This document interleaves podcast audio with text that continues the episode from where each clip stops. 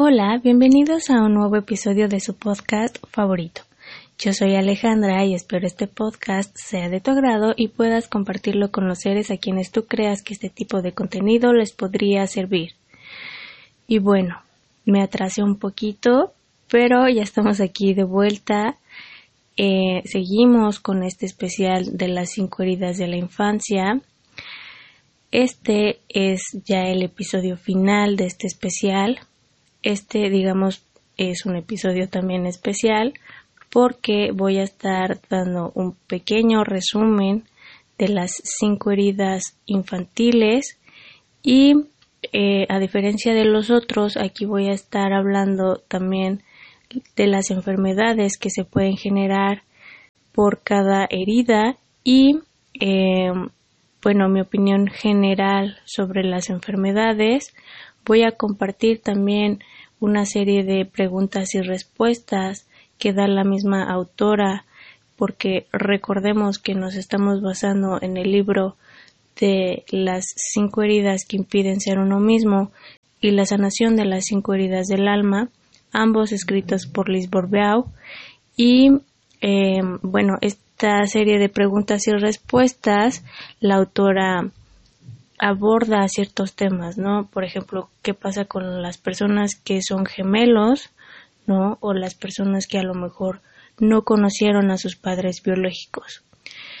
Y al final voy a dar ciertas recomendaciones, obviamente, que pueden ayudarte a la sanación de estas cinco heridas del alma. Así que, pues obviamente, te invito a quedarte en este episodio. Lo vuelvo a repetir, este es va a ser un resumen de las cinco heridas de la infancia. Si tú quieres escucharlo como con más profundidad, pues te invito a que escuches los episodios anteriores que están disponibles aquí en el podcast, ¿ok? Esto, por supuesto, es un análisis mío, sin embargo, te recomiendo que leas los libros. Bueno, eh, pues comenzamos, ¿ok? Las heridas de la infancia las adquirimos, por supuesto, en los primeros años de vida. Estas heridas nos marcan o nos van guiando en nuestro camino, en lo que vivimos, en lo que pensamos, en cómo percibimos las cosas y, por supuesto, en lo que decidimos. Vaya, ¿no? Ahora, ¿cómo surgen? Usualmente surgen porque digamos que las heredamos, entre comillas, de nuestros padres o de quienes representan este papel, ¿no? El papel a lo mejor de crianza o un papel de autoridad puede ser obviamente de ambos padres o de uno solo. Obviamente, pues depende de la herida, ¿no? Y esto, claro, lo vamos a tocar más adelante.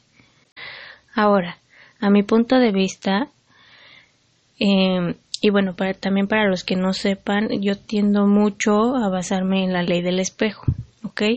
Entonces, cuando tú tienes un hijo o una hija y tú no has sanado tus heridas, todo lo que está a tu alrededor y todas las cosas o la mayoría de las experiencias que vas a vivir se van a ir desarrollando de acuerdo con tus heridas.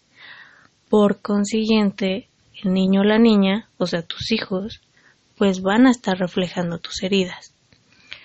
Con esto también hago referencia a que no hay que juzgar a nuestros padres, ya que si, por ejemplo, tú tienes alguna de estas heridas, que pueden ser más de dos, en lo personal yo no conozco a alguien que solo tenga una herida, si no tiene más de dos, pero bueno, hay que entender que ellos también sufren y que probablemente no han sanado sus heridas.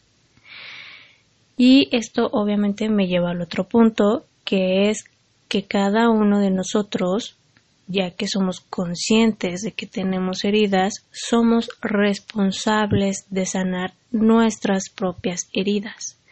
O sea, tú no vas a insistir, tú no vas a obligar a los demás, sean quien sea, sean tus padres, sea tu pareja, Tú no debes insistir y no puedes obligar. ¿ok? Esto es un camino individual. Bien. Ahora, viene otro punto aquí también, digamos, de la ley del espejo, que es que si tú vas cambiando, todo a tu alrededor también va a empezar a cambiar. Es como si fuera un efecto dominó, pero tú eres quien va a lanzar la primera ficha. ¿Ok? Esto que voy a decir a continuación es parte del último taller que, iba a realizar hace unos meses atrás. Y es que em, cuando nacemos, y es más antes de nacer, porque incluso estando en el vientre de nuestras madres, percibimos lo que pasa a nuestro alrededor. Obviamente también por medio del estado de ánimo de mamá, ¿no? Pero ahora, vamos a decir que nuestra mente tiene distintos campos de acción, ¿ok? Entre ellos está el inconsciente, el subconsciente y el consciente.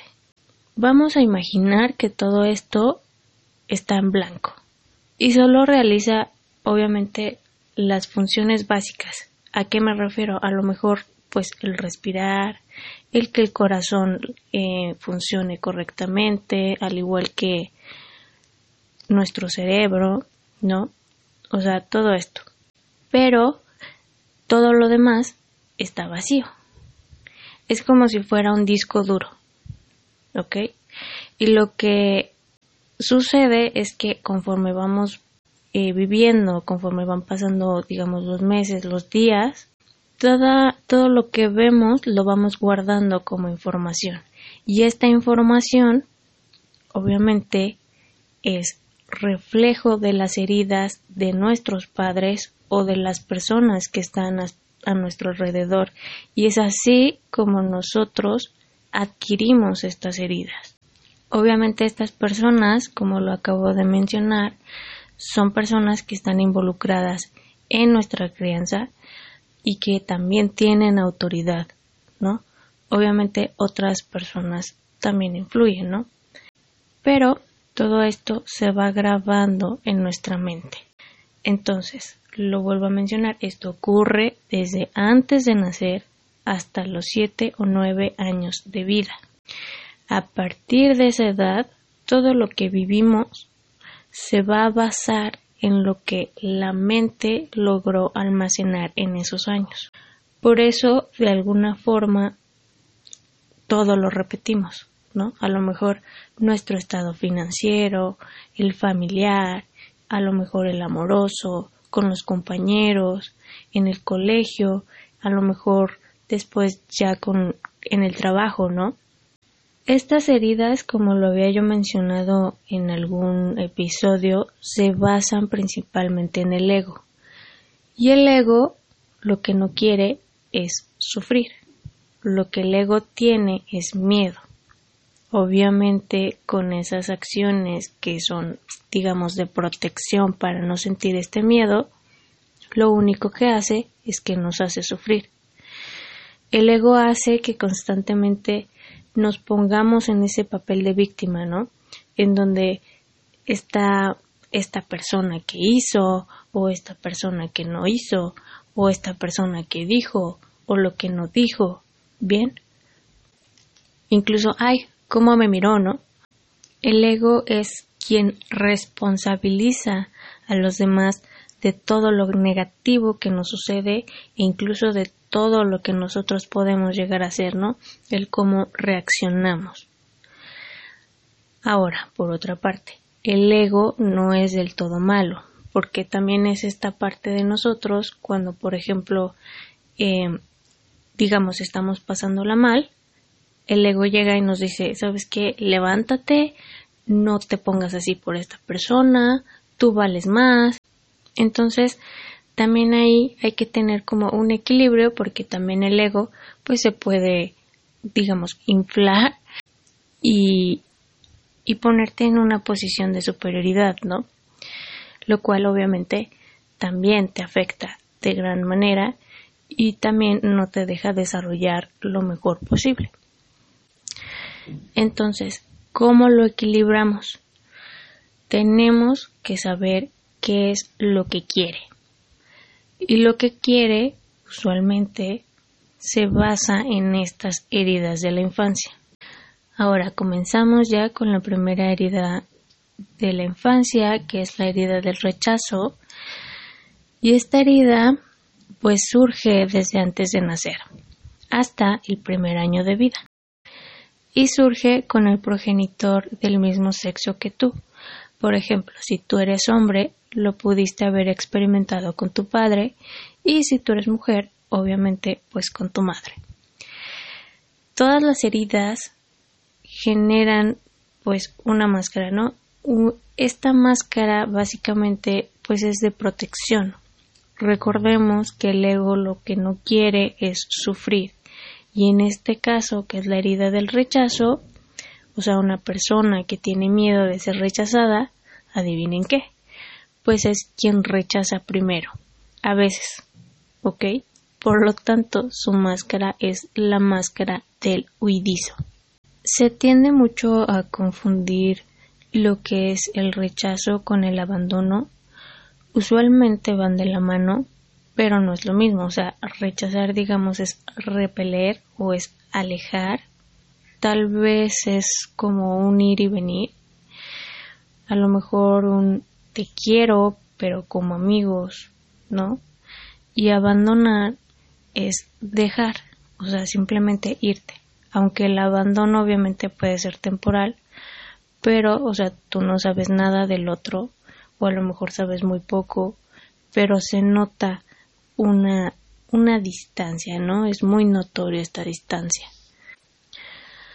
Ahora, puede que sientas que una persona te está rechazando, pero en realidad no te está rechazando, sino que más bien eres tú mismo o tú misma quien tenga esa interpretación, precisamente porque tienes esta herida, ¿no? Las personas que, que sufren de esta herida de rechazo constantemente piensan o sienten que no tienen derecho a vivir, ¿ok? Como si el derecho a vivir se les hubiese arrebatado. ¿No? Como rasgos físicos tienen un cuerpo que es muy estrecho, es restringido también. Les es fácil, por ejemplo, simular que como si desaparecieran, ¿sabes? O sea, como si como si no estuviera visible, ¿no? Como si ni siquiera te percataras de su presencia. También eh, dan la apariencia de que no quieren utilizar mucho espacio, ¿no? Se contraen. Los hombros los, los echan hacia adelante y los brazos los pegan al cuerpo. Puede que alguna parte de su cuerpo a lo mejor diera la impresión de que no se desarrolló bien, ¿no? Que pareciera que no maduró correctamente con respecto a esa edad, ¿no? Aquí, por ejemplo, entran las personas que, que ya son adultas pero tú las ves y físicamente parecen de menor edad, ¿no? Son personas ausentes, o sea, físicamente ellos están ahí, pero en su mente, en su imaginación, están en otro lugar. Y eso se llega a notar, obviamente, pues en sus ojos, ¿no? Que en sus ojos puede notarse que obviamente está ausente o que a lo mejor están vacíos, ¿no?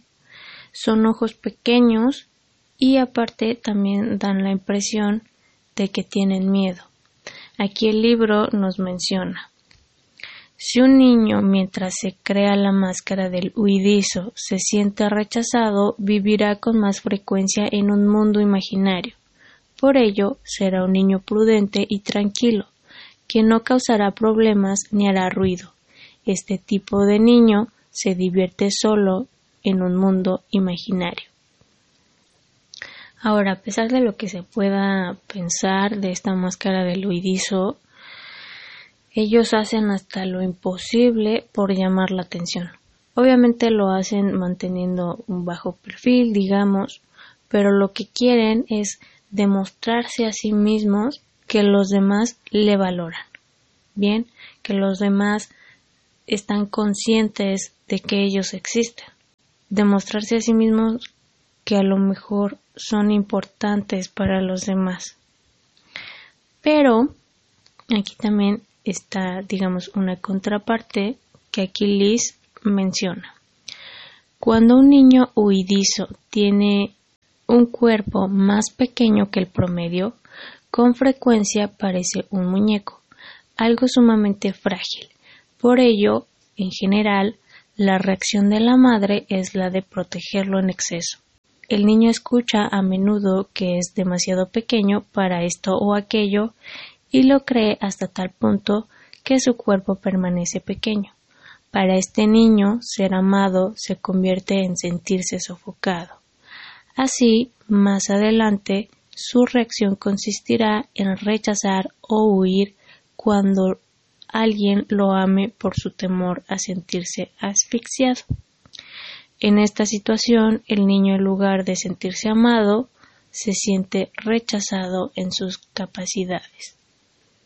Como lo dice la misma máscara, que es eh, la máscara del huidizo, ellos, digamos, tienden a huir, ¿no? Es por eso que también las personas que sufren de esta herida son muy desapegados a los bienes materiales, ¿no? Porque precisamente esto les ayuda por si tienen que huir, ¿no? Por otra parte, pues también son personas que son perfeccionistas y también son muy intelectuales. Como lo dije antes, em, piensa o siente que nadie le valora, ¿ok? En esto igual Liz nos dice, la persona huidiza se anula, se infravalora, Debido a ello necesita a toda costa ser perfecto y obtener reconocimiento ante sus propios ojos y ante los demás.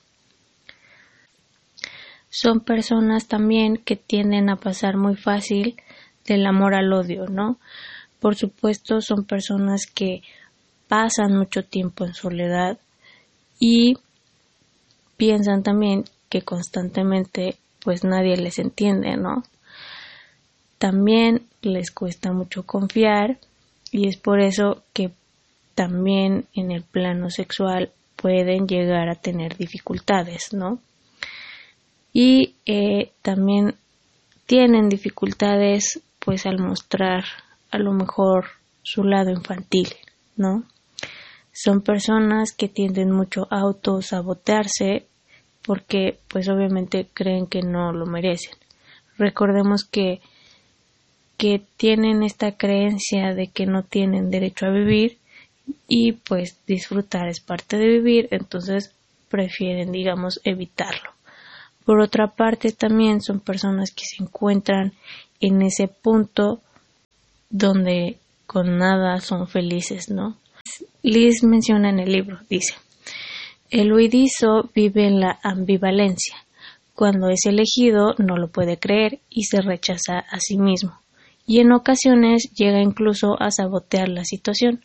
Sin embargo, cuando no es elegido, se siente rechazado por los otros. En cuanto a la alimentación, a veces em, experimentan pérdida de apetito. Esto sucede por las emociones que a veces no expresan o incluso también por el miedo, ¿no? Comen también en pequeñas porciones o comen muy poquito y Em, como es una persona que le gusta huir, puede caer también en algún tipo de adicción. También son personas que tienden a consumir mucho azúcar, ¿no? Y ahora sí, con respecto con las enfermedades, eh, pueden sufrir, por ejemplo, anorexia, pueden presentar enfermedades en la piel, diarrea, arritmia, cáncer, problemas respiratorios, alergias, vómitos, desmayos, estado de coma, hipoglucemia, diabetes, depresión suicida y psicosis. Recordemos que lo que quieren es huir, por lo tanto, si tú lo analizas, algunas de estas enfermedades cumplen con este propósito, ¿no? También tienden a usar cierto tipo de palabras como lo son nulo, nulidad, nada, inexistente y desaparecer. Obviamente también pueden usar estas palabras, pero también pueden utilizar eh, lo que son sinónimos, ¿no? Y ahora vamos con la herida del abandono. En la herida anterior yo mencioné que a veces la herida del rechazo y la del abandono a veces se pueden llegar a confundir. Entonces, una forma de diferenciar a ambas es por medio de las máscaras. En la herida del rechazo mencionamos que su máscara pues era la del huidizo, ¿no? Que es una persona que precisamente huye, ¿no? Huye constantemente porque se siente rechazado o porque no quiere sentir ese rechazo. Sin embargo, también es la misma persona quien se está autosaboteando, ¿no? Se está autorrechazando. En este caso, que sería la herida del abandono, la máscara que se crea pues es la del dependiente, o sea, genera una máscara completamente diferente. Bien, también por ese lado de las máscaras es fácil identificarlo. Que también, digamos, existe lo que sería el dependiente evitativo, ¿no? Quien es precisamente quien evita, ¿no? Evita, por ejemplo, el sentirse vulnerable, ¿no? Hacia la otra persona. De alguna forma también evita sus sentimientos, ¿no? Evita em, ponerse en una situación en donde a lo mejor se pueda ver vulnerable hacia la otra persona. Bien, entonces, em, la herida del abandono se origina en el primer año de vida hasta el tercer año de vida y se genera con el progenitor del sexo opuesto. Entonces, esta herida, si por ejemplo tú eres mujer, se genera con tu padre y a la inversa, obviamente, es que eh, si tú eres hombre, se genera con tu madre, ¿no? Y a continuación voy a leer este pequeño fragmento del libro que dice, la persona que sufre de abandono también suele sufrir rechazo. Cuando es joven se siente rechazado por su progenitor del mismo sexo y abandonado por el del sexo opuesto, de quien cree que debía haberse ocupado de él y sobre todo que debió haber velado para que fuese menos rechazado por el otro progenitor. El niño puede vivir también una experiencia en la que se siente abandonado por el progenitor del mismo sexo, cuando en realidad siente la herida de rechazo con este progenitor. ¿Por qué? Porque el progenitor de su mismo sexo, que no se ocupa de él, actúa de este modo porque se rechaza a sí mismo y tiene un hijo de su mismo sexo es de todo normal y humano que también inconscientemente lo rechace, pues el hijo constantemente lo remite a sí mismo. Entonces, básicamente las personas que sufren de esta herida lo que sienten es carencia de afecto o quieren cierto tipo de afecto porque puede que a lo mejor hayan recibido afecto de más. Mencioné yo con anterioridad que, que su máscara es del dependiente y esto pues también se refleja en su cuerpo físico. Ellos tienen un cuerpo que no tiene tono muscular, su cuerpo es largo, es delgado, a veces se encorvan y aquí Liz nos menciona. El sistema muscular no está lo suficientemente desarrollado y parece no poder sostener el cuerpo erguido como si necesitara de ayuda para hacerlo. El cuerpo expresa exactamente lo que sucede en el interior de una persona. El dependiente cree que no puede lograr nada por sí mismo y por lo tanto tiene necesidad de alguien más como sustento. Su cuerpo refleja esta necesidad de apoyo. Es fácil ver en esta persona al niño pequeño que necesita ayuda. Las piernas son débiles, con frecuencia se tiene la impresión de que los brazos son demasiado largos y que cuelgan pegados al cuerpo. Este es el tipo de persona que aparenta no saber qué hacer con sus brazos cuando está de pie, sobre todo cuando los demás lo miran. Otra característica del dependiente es que una parte de su cuerpo pareciera situarse por debajo del nivel normal. También puede tener la espalda encorvada, dando la impresión de que la columna no pudiera sostenerlo por completo. Quizás se encuentran caídas o flácidas algunas partes de su cuerpo. Ahora, en sus ojos, los ojos son grandes, em, pareciera que tuvieran la mirada triste, pero aún así como que ellos te atraen con sus ojos, ¿no? Como que te atrapan con su mirada. Son personas que constantemente se ponen en este papel de víctima porque pues quieren llamar la atención, ¿cierto? Entonces, su propósito pues es sentirse valorado. También por ese mismo motivo son personas que hacen cosas eh, que hacen cosas para los demás solo por el hecho o con el motivo de que los reconozcan o que lo halaguen para pues así también sentirse importante. Ahora, también debido a que hacen las cosas por los demás o cosas que a lo mejor no les corresponden, pues también pueden desarrollar dolores en la espalda por precisamente cargar, entre comillas, con problemas o situaciones que no, que no son de ellos, ¿no? que no les corresponde son personas que también tienen cambios de humor, a lo mejor un día están felices y al otro todo lo contrario.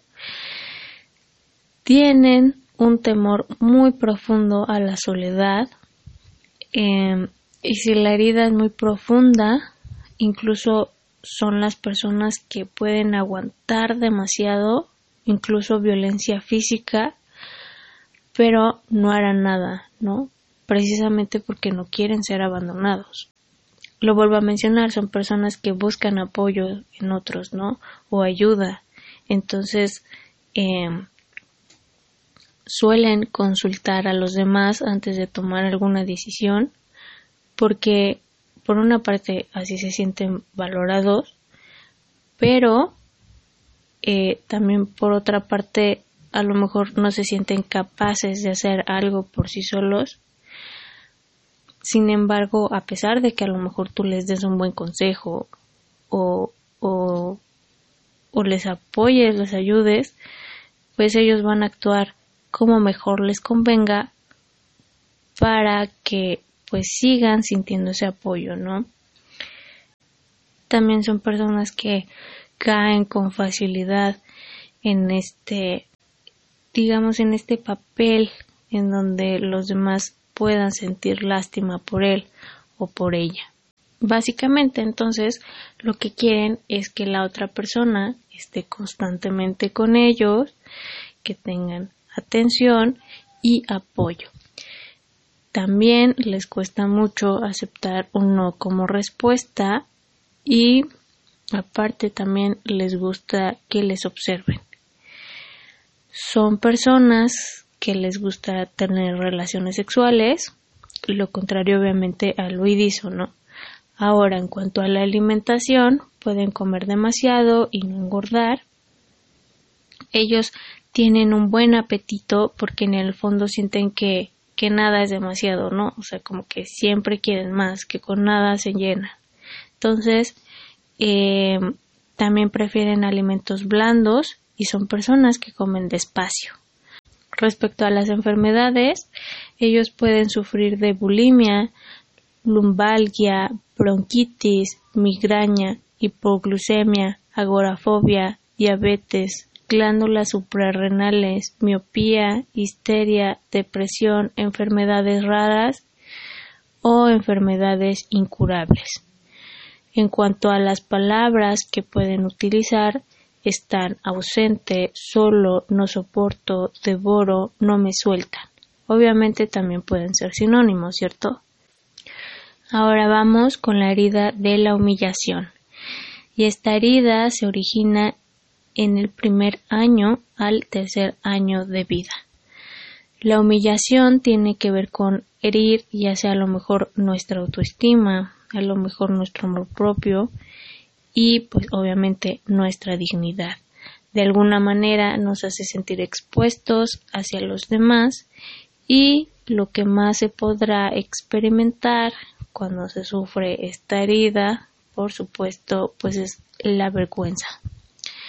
Esta herida, a diferencia de otras, se puede llegar a experimentar o bien o con la madre o con el padre, independientemente de cuál sea el género del menor o de la persona. Bien, obviamente en esta herida puede haber casos en donde la persona pudo haber experimentado esta herida con ambos padres. Usualmente se presenta más con, con la madre, ya que ella es quien tiene el control sobre el niño o la niña, ¿no? Usualmente es ella quien guía al niño en cuanto a cómo comportarse, ¿no? En esta, digamos, en esta etapa de crianza, ¿bien? En este caso muy puntual, eh, Liz menciona en el libro que dice lo siguiente. Es posible también que la herida de humillación se vincule con la madre en el ámbito de la sexualidad y la propiedad, y con el padre en el del aprendizaje, la escucha y el habla. En estos casos, entonces, será necesario resolver la herida con ambos padres. Bien, en este tema de la humillación, vamos a decir que, que el rango puede ser muy amplio vamos a decir que se puede sentir humillada a lo mejor por algún atributo físico o algo emocional, a lo mejor algo de personalidad o a lo mejor también algo material. O sea, son muchas cosas que digamos aquí se ven envueltas, ¿no? Eh, la edad en que puede surgir esta herida, que es cuando el niño o la niña pues están aprendiendo a hacer las cosas por sí solos, a lo mejor ya sea comer o, ir al baño, este tipo de actividades, es ahí precisamente en donde se genera, ¿no? Porque a lo mejor alguno de los padres puede exponer al niño porque aún no se sabe cómo manejarse, ¿no? Puede también que no tengan paciencia o también que le estén exigiendo de más. ¿Cierto? Liz en este, en este aspecto menciona, sin importar la situación que provoca que el niño se sienta rebajado, degradado, comparado, mortificado o avergonzado en el plano físico, la herida despierta y comienza a adquirir importancia. Pese a que sea pequeño, el bebé puede percibir el desagrado que ha causado en sus padres y sentirse humillado y avergonzado. Cuando van creciendo los niños y pues obviamente tienen esta herida, todo lo que van viviendo lo van adaptando a esta herida. Y aquí obviamente voy a hablar como del plano o del tema sexual, ¿no? Ya que pues para muchos el sexo pues es vergonzoso. Por ejemplo, yo recuerdo que cuando vi este tema en la primaria, eh, mi maestra no podía ni siquiera hablarlo, ¿no? O sea, se le ponía la cara de todos los colores, sudaba, tartamudeaba y así como podía daba el tema. Obviamente era algo que, por ejemplo, no sucedía cuando, cuando veíamos historia o cuando veíamos matemáticas, ¿no? Entonces, también es un tema que, por supuesto, se ve involucrado. Ahora, inconscientemente, cuando se está herido, y esto hablo en general, independientemente de la herida, por supuesto, eh, la persona va a estar buscando situaciones donde esta herida se sienta, ¿ok? En el caso de la humillación, la persona va a estar frecuentemente en situaciones en donde se sienta herido. Entonces, precisamente en esta herida, la máscara que se genera es la máscara del masoquista, ¿ok? En sus rasgos físicos, ellos van a tender a sentirse avergonzados de su cuerpo. Es por ello que pueden tener a lo mejor sobrepeso, porque también eh, de, alguna de alguna manera también sienten esa necesidad de ocupar más espacio, a diferencia de, por ejemplo, del oidizo que, que quiere ocupar menos espacio, no, este es al contrario, este quiere ocupar más espacio, ¿ok? Entonces, también pueden tener el talle corto, la espalda gruesa, también porque sienten que cargan mucho peso sobre ellos. Ahora Liz en el libro nos menciona el masoquista tiene facilidad para situarse en circunstancias en las que debe ocuparse de alguien más para olvidarse de sí mismo. Sin embargo, mientras más cargue sobre su espalda, más aumentará su peso. Y bueno, volviendo otra vez con el, con el cuerpo, ellos tienen el cuello grueso y abombado, sienten tensión en el cuello, en la garganta, en la mandíbula y en la pelvis. Tienen también el rostro redondo. Sus ojos son grandes, redondos, abiertos e inocentes como los de un niño. Bien, son personas que se avergüenzan de sí mismos y de los otros, o temen avergonzar a los demás. No les gusta ir deprisa, conocen sus necesidades pero las ignoran, controlan a los demás para evitar la vergüenza, se considera maleducado, desalmado, cochino o menos. Desempeña el papel de madre, desea ser digno, vive del desagrado, ignora sus deseos sexuales. Y se compensa y recompensa comiendo. Por supuesto, consume muchas grasas y muchas golosinas, aunque después o durante se esté avergonzando de eso, pero aún así lo sigue haciendo, lo sigue consumiendo. Y en cuanto a enfermedades, em, pueden ser bulímicos, pueden también comer pequeñas porciones de comida, sin embargo, muchas porciones de comida, eh, y pueden sufrir lumbalgia, laringitis, anginas, problemas respiratorios, trastornos en piernas y pies, varices, esguinces, fracturas, disfunciones hepáticas y de la glándula tiroides, irritaciones de la piel, hipoglucemia, diabetes, enfermedades del corazón. También usan palabras como ser digno, ser indigno, merecer, no merecer, pequeño o diminutivos, grande o grueso o aumentativos. Bien, ahora vamos con la herida de la traición. Esta herida se puede desarrollar a partir del segundo año de vida hasta los cuatro años. Una persona, obviamente, cuando siente traición, es cuando siente que la fidelidad y también pues la confianza se ven corrompidas. Esta herida pues se manifiesta con el progenitor del sexo opuesto. Aquí Liz menciona esta herida surge entre los dos y los cuatro años de edad, cuando se desarrolla la energía sexual y aparece el llamado complejo de Edipo. Esta herida se vive con el progenitor del sexo opuesto. El alma que desea sanarla es atraída al progenitor con el que tendrá una fuerte conexión de amor y una atracción mutua e intensa. De ahí que también padecerá un profundo complejo de Edipo. De acuerdo con Freud, a quien se le ha bautizado como el padre del psicoanálisis, todos tenemos este complejo, pero en diferentes grados. Cada niño, sobre todo entre los dos y los seis años de edad, se enamora, entre comillas, por así decirlo, del progenitor del sexo opuesto o de la persona que desempeña este papel, ya que se encuentra en la edad en que se desarrolla su energía sexual. A partir de esta etapa, el niño comienza a entrar en contacto con su impulso de vida, con su impulso sexual, que no es genital, y que presenta su capacidad de crear. Ahora, en el caso de los niños, ellos se sienten traicionados cuando, por ejemplo, la madre se ocupa de los padres, pero también se ocupan de los demás integrantes de la familia, ¿no? porque digamos que ellos quieren que la madre solo se ocupe de ellos.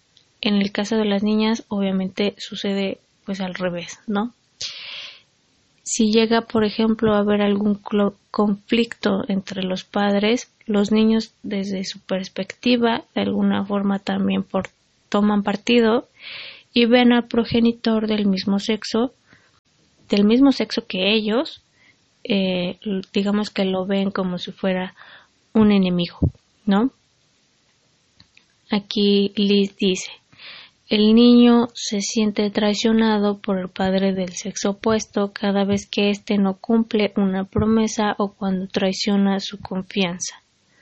Esta traición la experimenta sobre todo en el plano amoroso y sexual.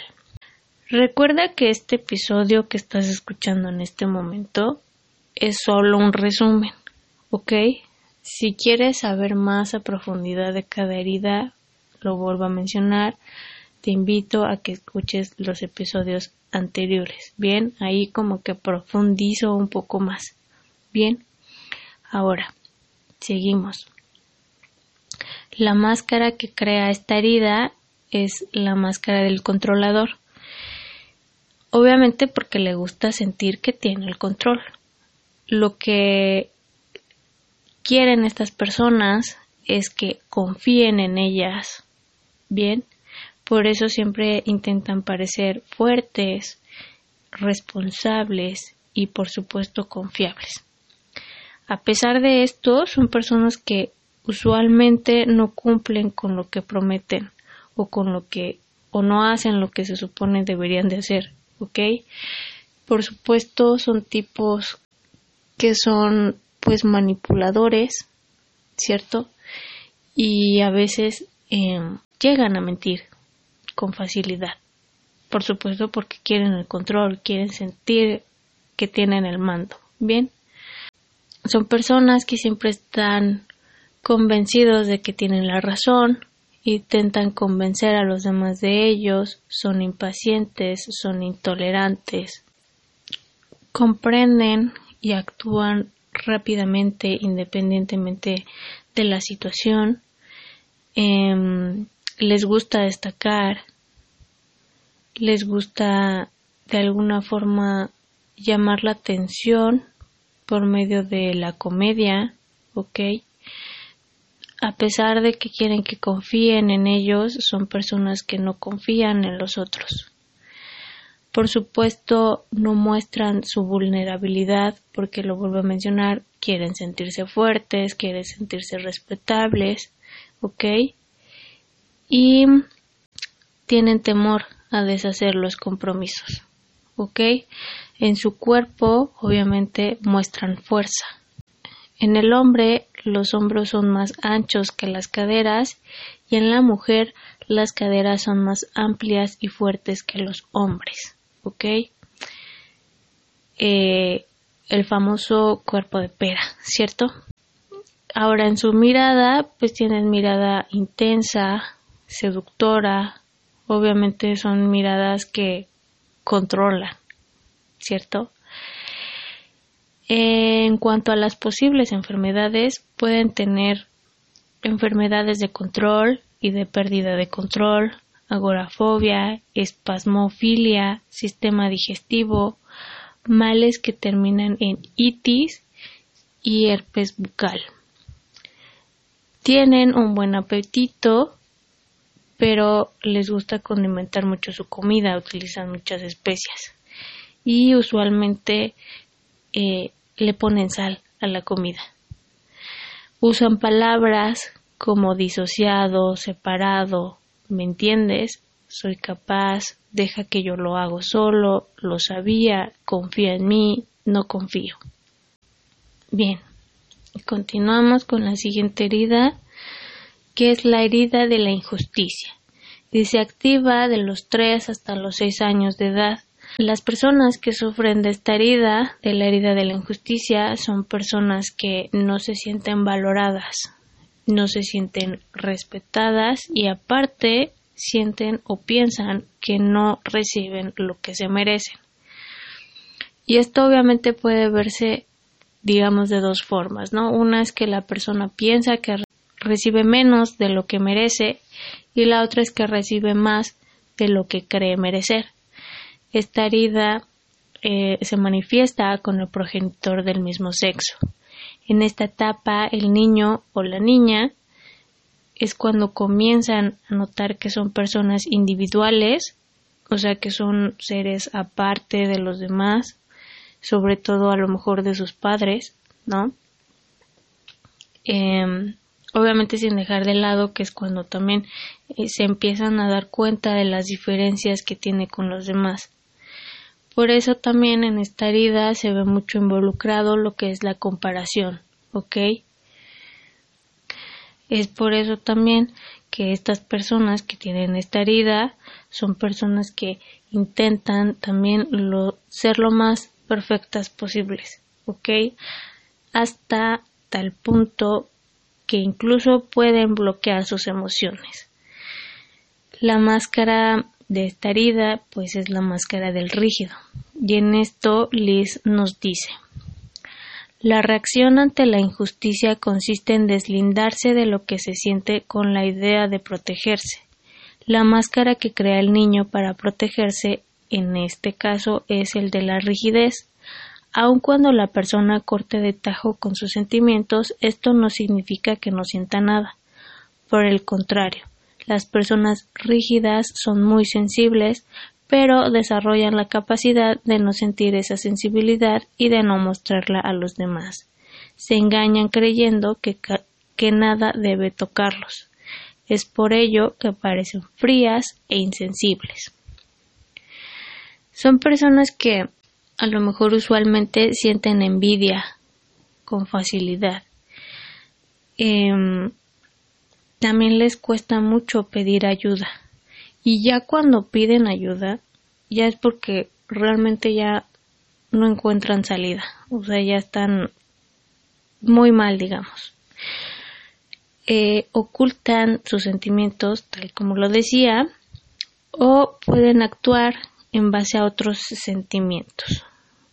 O sea, pueden estar fingiendo que, por ejemplo, nada les lastima. Eh, y por supuesto, también como lo menciona ahí, es que les, les es difícil demostrar afecto hacia los demás. Y obviamente si, si les cuesta dar afecto hacia los demás, imagínense con ellos mismos, ¿cierto? Las personas que tienen la máscara del rígido, como mencioné antes, intentan ser lo más perfecto posible. Y obviamente en su cuerpo no es la excepción. Entonces, son personas que tienen una postura recta, ¿ok? Una postura rígida. A diferencia de las otras heridas, eh, el cuerpo de la herida del rígido es proporcional a pesar de que a lo mejor puede ser una persona que tenga sobrepeso, que es muy raro porque son personas que se exigen mucho para no engordar porque quieren ser perfectas, pero a pesar de eso su cuerpo, o sea, es proporcional. Bien, em, tienen los glúteos redondos, talle corto, ajustado por la ropa o el cinturón tienen movimientos rígidos, eh, mandíbula firme, el cuello también está tieso y están pues erguidos con orgullo, ¿no? Su mirada es brillante y viva. En cuanto a su alimentación, prefieren los alimentos salados y le gusta lo crujiente de las posibles enfermedades que pueden llegar a presentar está agotamiento, anorgasmia en mujeres, eyaculación precoz o impotencia en los hombres, enfermedades que terminan en itis, tendinitis, brustitis, artritis, tortícolis, estreñimiento, hemorroides,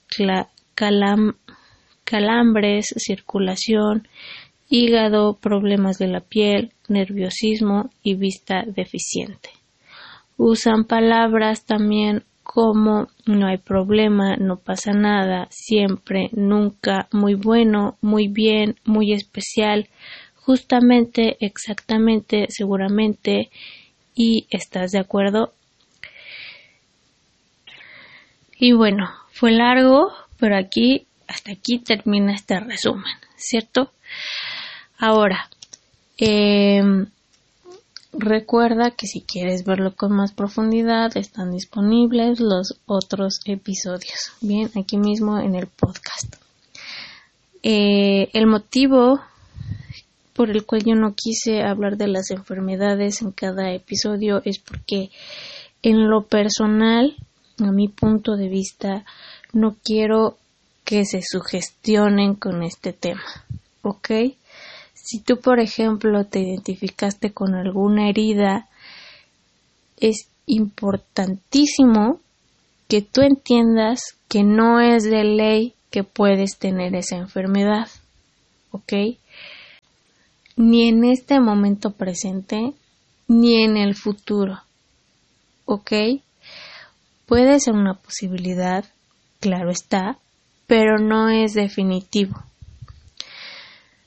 Básicamente lo que yo no quiero es que todo esto de las enfermedades, o sea, hablando sobre todo de las enfermedades, yo no quiero que ustedes lo tomen como si fuera verdad. Y aquí yo quiero compartirles algo de, de Connie Méndez em, respecto a esto, ¿ok? Dice lo siguiente. ¿Recordarás tú la primera vez que oíste mencionar la palabra catarro? No lo recuerdas, ¿verdad? Eras muy pequeñito. La palabra la dijeron tus mayores. Te enseñaron a temerla. A fuerza de repetirla, te instruyeron a comprenderla. Te dijeron que no te mojaras los pies, que no te pusieras en una corriente de aire, que no te acercaras a alguien porque tenía catarro y se te pegaba, etc. Todo lo cual se fue grabando en tu subconsciente y formando ahí un reflejo. No tuviste jamás que recordar las advertencias de tus mayores. De ahí en adelante tu subconsciente te ha brindado un catarro, el mejor que te pueda obsequiar, cada vez que te has colocado en una corriente de aire, cada vez que se te han mojado los pies, cada vez que te acercas a un acatarrado y cada vez que tú oyes decir que anda por ahí una epidemia de gripe o de catarro. Debido a tus mayores, por lo que has escuchado decir a los demás, por lo que has leído en los periódicos y en los anuncios, en el radio y la televisión, has aceptado estas ideas erróneas y se convirtieron en reflejos que actúan sin premeditación tuya, automáticamente y que son causa de todos los males que te aquejan en tu cuadro de vida. Tienes un cargamiento voluminoso de ideas ajenas que afectan todos los departamentos de tu vida, tu cuerpo, tu alma y tu mente. Advierte que si no los hubieras aceptado, si por el derecho que te da tu libre albedrío de escoger, aceptar y rechazar, no hubieras aceptado lo negativo.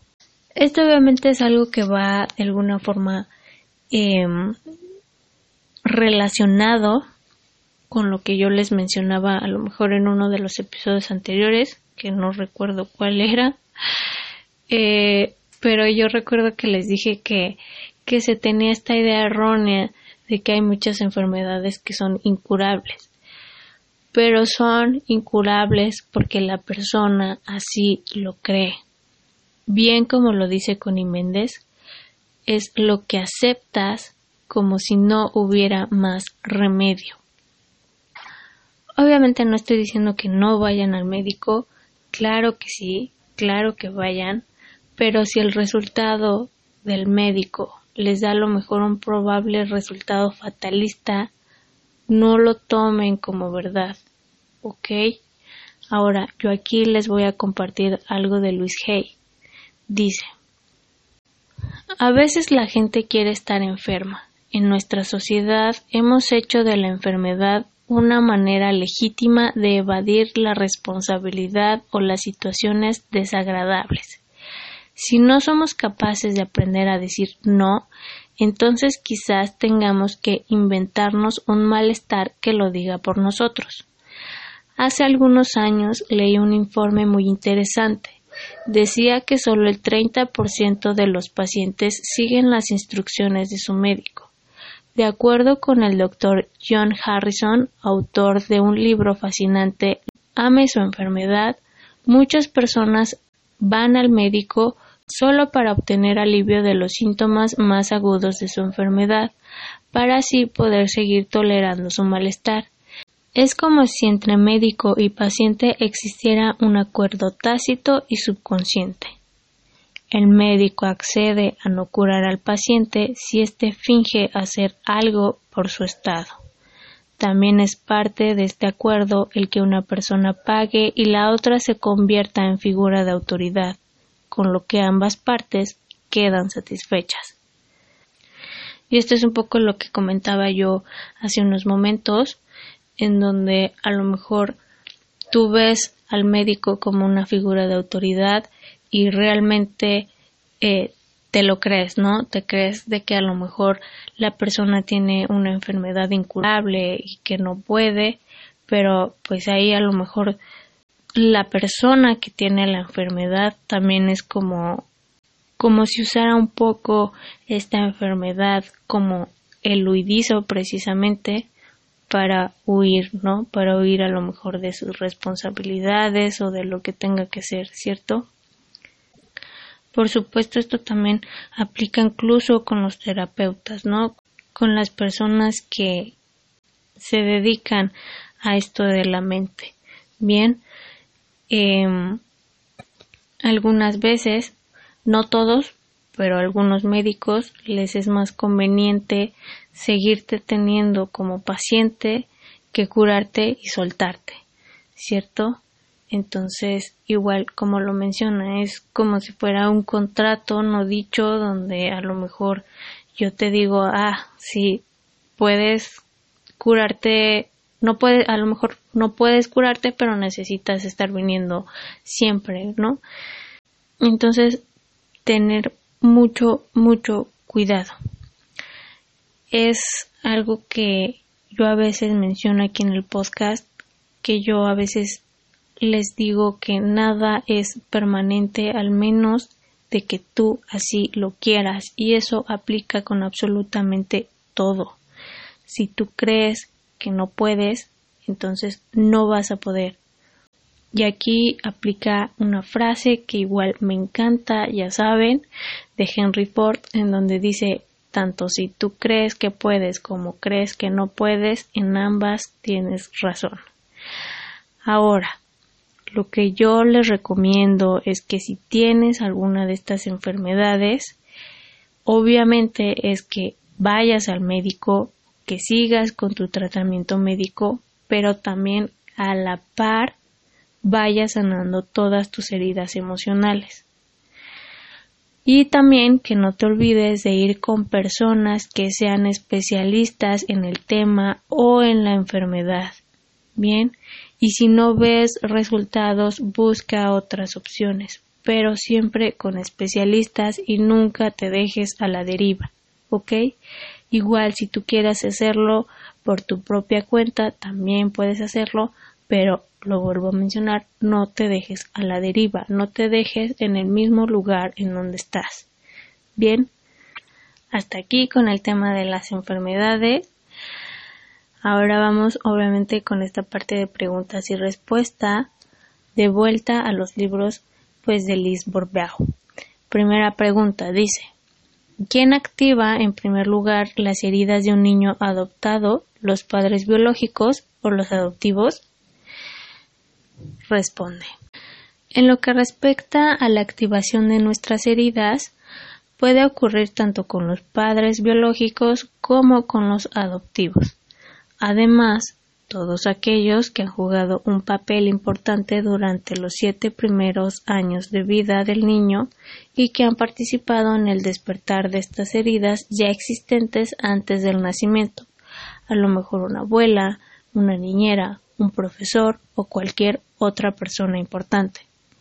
He escuchado muchos testimonios de personas adoptadas que, ya adultas, conocieron a sus padres biológicos. Después de reunirse y de pasar tiempos juntos para conocerse mejor, se sorprendían al descubrir grandes semejanzas entre sus respectivas heridas, así como entre sus emociones, miedos y creencias. Quiero matizar que no es necesario saber cuándo o quién activó nuestras heridas durante nuestra infancia. Basta con admitir su existencia. A medida que nos hagamos más conscientes y que nos aceptemos más, algunos acontecimientos del pasado serán más fáciles de evocar. Pregunta. Si el padre o la madre estaban ausentes durante nuestra infancia, ¿pueden no haberse activado algunas heridas? Respuesta. Desgraciadamente no. Si una madre, por ejemplo, estaba sola ocupándose de su hija, es decir, sin nadie que hiciese el, el, papel de padre, la niña sufrirá de todos modos heridas de abandono y traición. Las heridas han podido activarse de distintas maneras, por lo que la madre ha contado a su hija del padre ausente, por lo que la hija haya podido observar en otros padres y sus hijos, por un hermano mayor o cualquier otro hombre de la familia, por la imagen que tenga de lo que es un padre, por todo hombre que a sus ojos represente a un padre como un profesor o un amigo de la familia. Esto ocurre con todas las personas que han tenido un solo progenitor durante su infancia y adolescencia.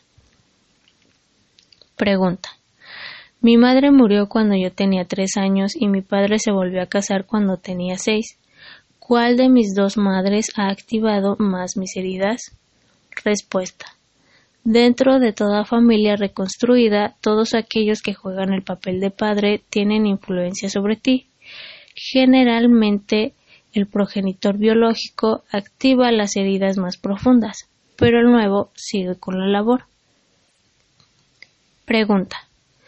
¿Deben los homosexuales invertir los papeles de los padres? Respuesta. No. Tanto en caso de un hombre como el de una mujer, el hecho de que sea homosexual no tiene nada que ver con sus heridas. La preferencia sexual es algo muy personal y solamente de orden físico, incluso si esta elección se ha llevado a cabo como reacción a uno de los padres. Lo importante, repito, no es saber quién fue la primera persona en activar una herida, sino reconocer que las heridas nos pertenecen y que nuestros padres fueron elegidos en función de sus respectivos planes de vida que están involucrados al nuestro. Siempre participan en nuestro desarrollo espiritual. La elección de la homosexualidad está unida directamente a lo que la persona debe aprender, Normalmente, si los padres lo aceptan con facilidad, ello será un reflejo de su propia aceptación y sus heridas no se activarán en este aspecto de vida. Si uno de los padres o los dos no lo aceptan, se activarán una o varias heridas. Pregunta. Oímos hablar cada vez más de personas transexuales, transgénero, intersexuales, bisexuales, etc. ¿Qué deben tener en cuenta estas personas cuando se activen sus heridas?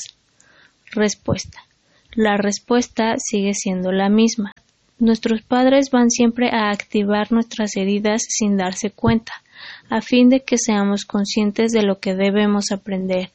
Del mismo modo, nuestros padres nos necesitan para la evolución de sus almas. Cuando alguien elige una vida que se sale de las normas, se expone más que otros a vivir distintas situaciones de rechazo por parte de los demás y hacia sí mismo. Por eso es mejor no hacer hincapié en las diferencias y concentrarnos más en calmar nuestro sufrimiento. Pregunta. ¿Qué ocurre cuando recurrimos a un vientre de alquiler? ¿De quién recibe el niño la influencia en lo que respecta a sus heridas? Respuesta. Durante los nueve meses de gestación el vínculo entre los dos es muy fuerte, porque el bebé depende totalmente de la madre que lo lleva, por lo tanto está influenciado por lo que la madre gestante vive y siente. Como las coincidencias no existen, influirá en él según lo que su alma necesite sentir. Como perderá enseguida todo contacto con ella, el bebé olvidará rápidamente cómo comenzó su vida y vivirá las experiencias que necesite con la madre que estará a su lado. Este tipo de experiencia puede ser vivida de modos muy distintos. Algunos bebés podrán sentirse rechazados, otros abandonados, otros enteran esta situación como injusta, etc.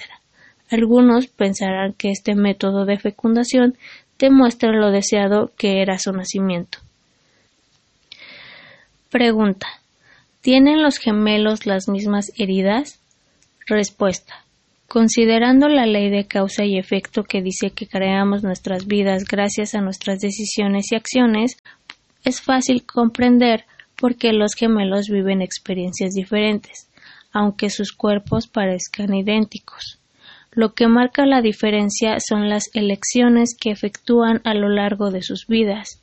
Si uno elige ser más consciente para disminuir su sufrimiento, es decir, si elige el amor en vez del miedo, la aceptación en lugar de la resistencia y permite así que le guíe el corazón y no el ego, es seguro que sufrirá menos enfermedades que aquel que opta por escuchar su ego. Bueno, hasta aquí con las preguntas. Obviamente tú te has de preguntar cómo hay que empezar a sanar nuestras heridas. Y primero es haciendo consciente lo inconsciente. ¿Ok? ¿A qué me refiero? Que obviamente hay que hacer un trabajo de autoobservación, como ya lo he mencionado en otros episodios, y también hay que hacer un trabajo de autoconocimiento, identificar qué es lo que estoy sintiendo en este momento. Bien, ¿qué es lo que me provoca esta situación? ¿Qué pensamientos me genera?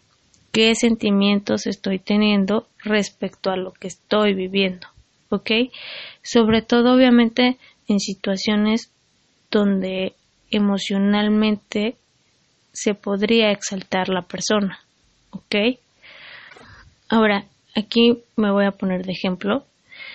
Eh, en este año, bueno, en este 2021, en marzo o abril, eh, bueno, en mi trabajo hay un comedor que podemos usar, ¿no? Obviamente a la hora de la comida. Tengo que mencionar que en ese tiempo pues no tenía yo una, digamos, más bien tenía una relación muy formal con mis compañeros, ¿ok? Solo de trabajo. Pero bueno. Em, un día, un día de entre estos meses que menciono, nos sentamos todos en el comedor y bueno, cada persona que terminaba de comer pues se levantaba y se iba a su a realizar diferentes actividades, vaya, ¿no? Em, pero ese día, un día en específico, yo me tardé mucho en comer. Entonces todos los que estaban a mi alrededor iban terminando sus alimentos y se iban. Entonces yo me empecé a sentir estresada porque me iba a quedar sola y la otra es que me empecé a sentir frustrada porque yo no terminaba mis alimentos. ¿Ok? Entonces casi se vació el, el comedor. Estaba yo nada más eh, sola con otra persona. Otra persona decidió quedarse conmigo. Pero yo en mi mente, la verdad, yo le rechazaba, ¿no? Yo en mi mente así como de, ay, ¿por qué no se va? Que me deje sola, ¿no? Eh, esto obviamente es muy específico de lo que hablábamos de la herida del rechazo y también la herida de la humillación, que más adelante les voy a explicar por qué. Pero bueno, o sea, por un lado no quería quedarme sola en el comedor y por otro lado eh, quería estar sola. ¿Ok? Son dos puntos distintos. Yo mentalmente o emocionalmente quería que esta persona se fuera. Esta, esta es la, la ambivalencia que habla Liz en la herida del rechazo. Bien. Cuando yo me doy cuenta de esto, de esta pequeña guerra mental, es en ese momento donde yo lo hago consciente. ¿Ok? Entonces aquí viene precisamente estas preguntas que hice antes, en donde, a ver, ¿qué es lo que está pasando? ¿Qué es lo que estoy sintiendo? ¿Por qué me estoy sintiendo así? Y lo fundamental, ¿qué puedo yo hacer para yo misma sentirme bien? ¿Ok? Entonces tuve una plática con mi ego, porque obviamente esto es el ego que por una parte quería sentirse valorado por los demás, quería sentirse importante por los demás, pero por otro lado también estaba el, ¿sabes qué? No necesito a nadie, que se vayan, ¿no? Un poco orgulloso, ¿cierto? El ego es parte de nuestro niño interior. Bien, a mí me gusta más manejarlo por esta parte del niño interior. Em, en mi caso, por supuesto, sería una niña, ¿cierto? Entonces, yo le hablé a mi niña interior, ¿no? Y fue literal, no pasa nada y sigue comiendo tus alimentos, ¿no? Termina, no pasa nada. Conforme iba pasando el tiempo, empecé a pensar en la persona que se quedó conmigo.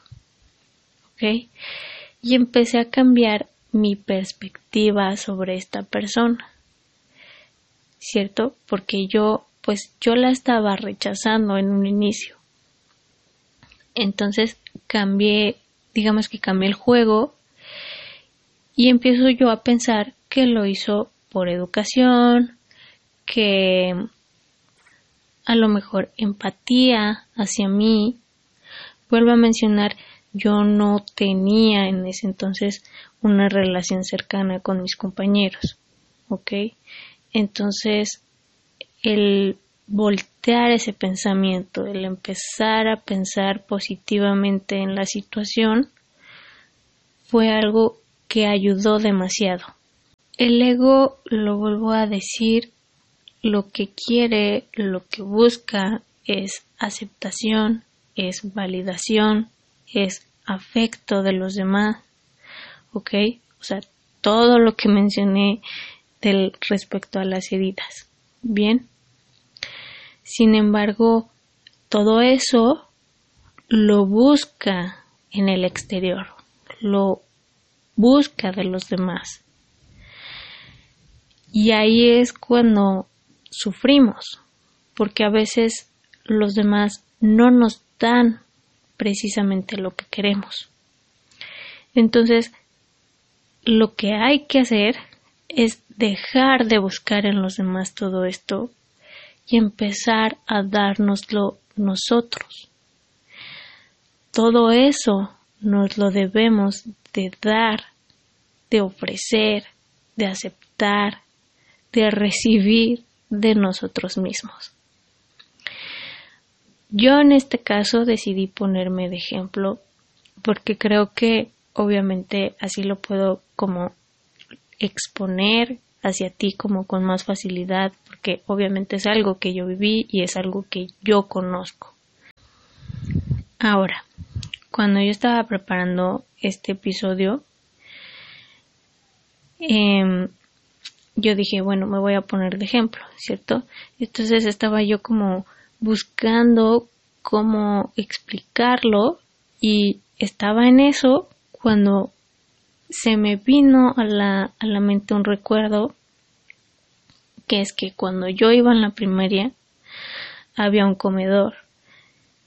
Ok, entonces cuando terminaban las clases nos íbamos a este comedor, nos daban ahí mismo de comer en la escuela y cuando terminábamos nuestros alimentos nos podíamos ir a casa. Entonces, si tú no acababas tus alimentos, no podía salir. Y en una ocasión me pasó a mí. No recuerdo el platillo, pero recuerdo que yo no quería comer. Entonces todos mis compañeros de la escuela terminaron sus alimentos y se fueron. Y yo me quedé ahí sola en el comedor sin haber ni siquiera probado un bocado. Ya era tarde, por lo que yo recuerdo, más o menos. Entonces em, llegó una maestra conmigo, una de las que estaba encargadas, y me dijo, si no comes, no vas a salir, te vas a quedar aquí. Entonces, obviamente ahí da miedo, ¿cierto? Da miedo quedarte en la escuela sola. Entonces, pues la maestra al final me hizo comer los alimentos. Sin embargo, cuando yo me estaba quedando sola, cuando todos empezaban a ir a sus casas, los compañeros, algunos, se empezaban a burlar de mí, ¿no? Ay, se va a quedar sola en la escuela, ay, no quiso comer, ay, la van a regañar, ¿no? Cosas que obviamente sí pasaron. Entonces, por esa parte es que yo lo relacioné con la herida de humillación. Entonces, cuando yo recordé esto que sucedió cuando yo era niña, volví a hablar yo con mi niña interior, ¿ok?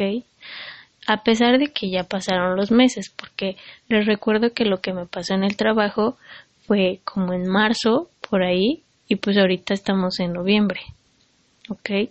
O sea, no importa el tiempo que haya pasado, si yo lo recordé, pues es por algo.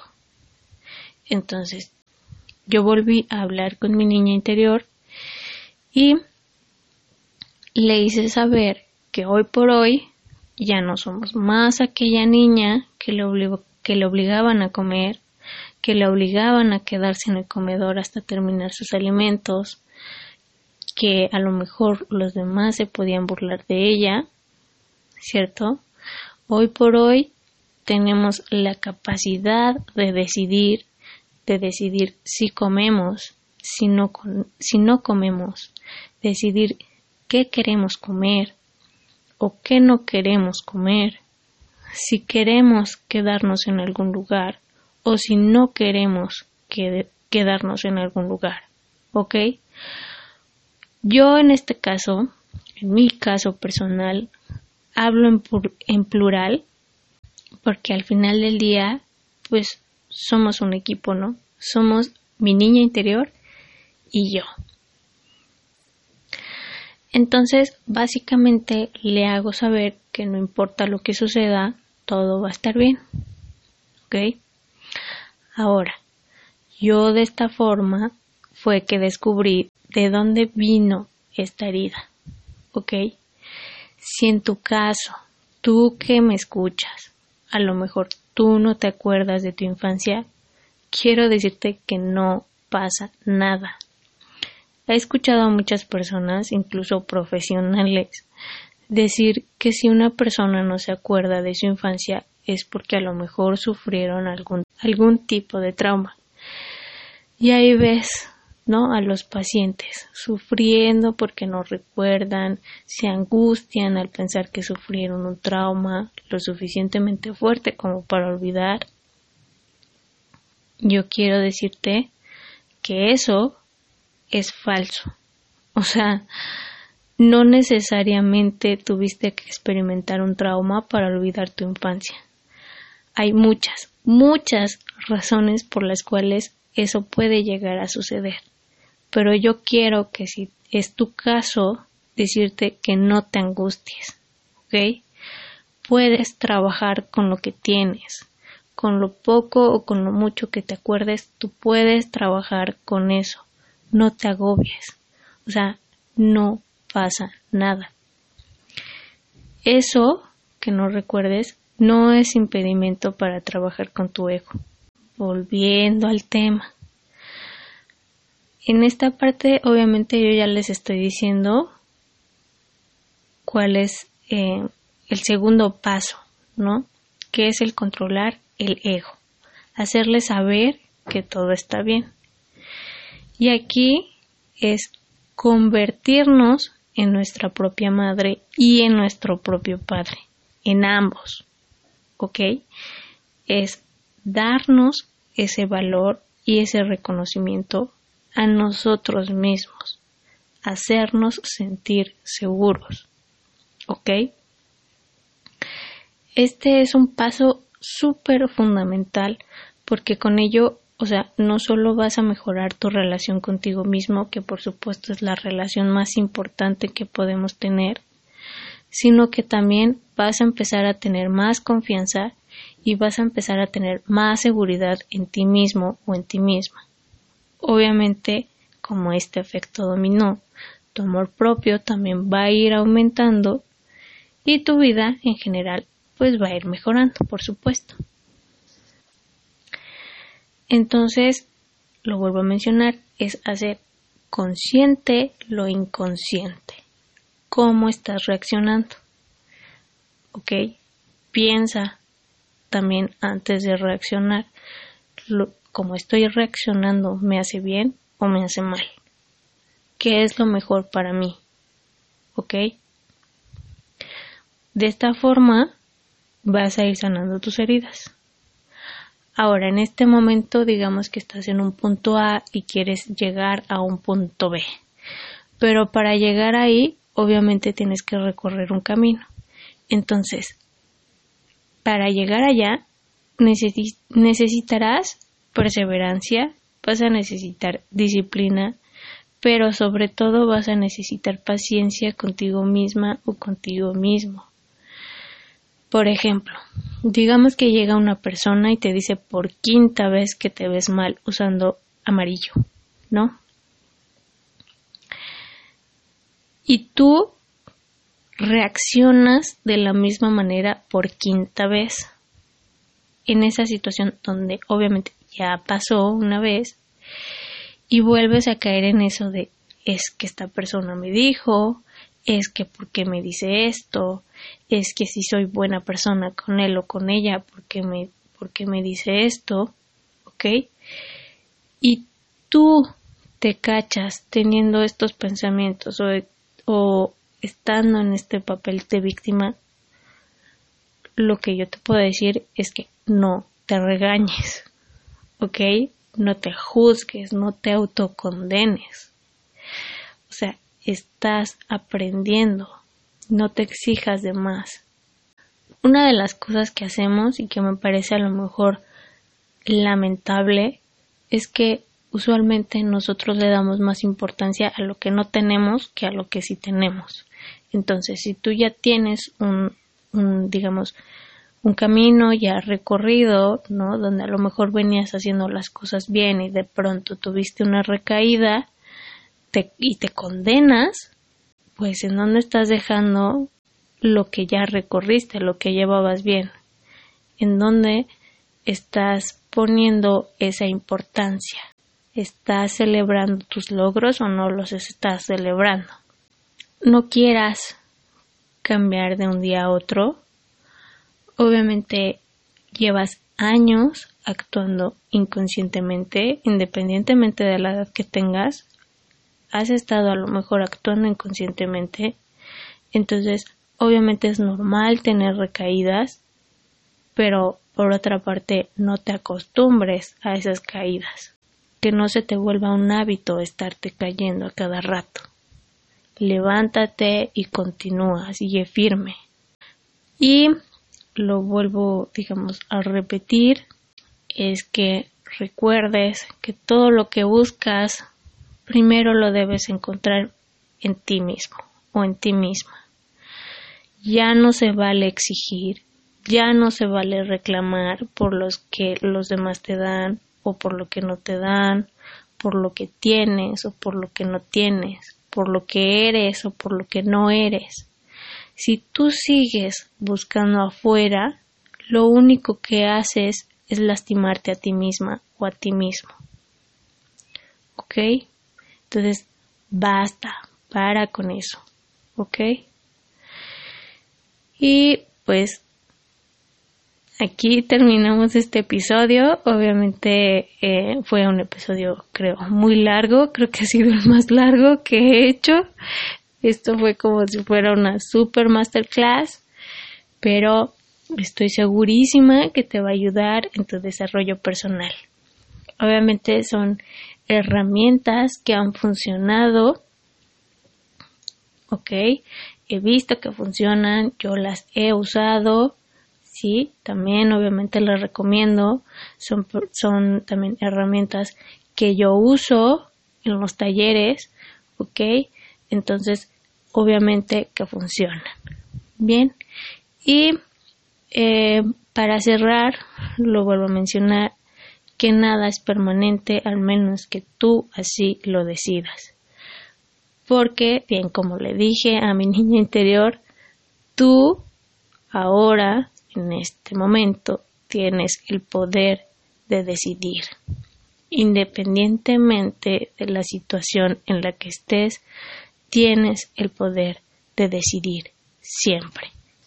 Y eh, les voy a recomendar que vean un drama coreano, se llama Yumi Cells o las células de Yumi. En el siguiente episodio muy probablemente voy a estar hablando de esta serie surcoreana em, y obviamente también lo voy a estar relacionando con estas heridas.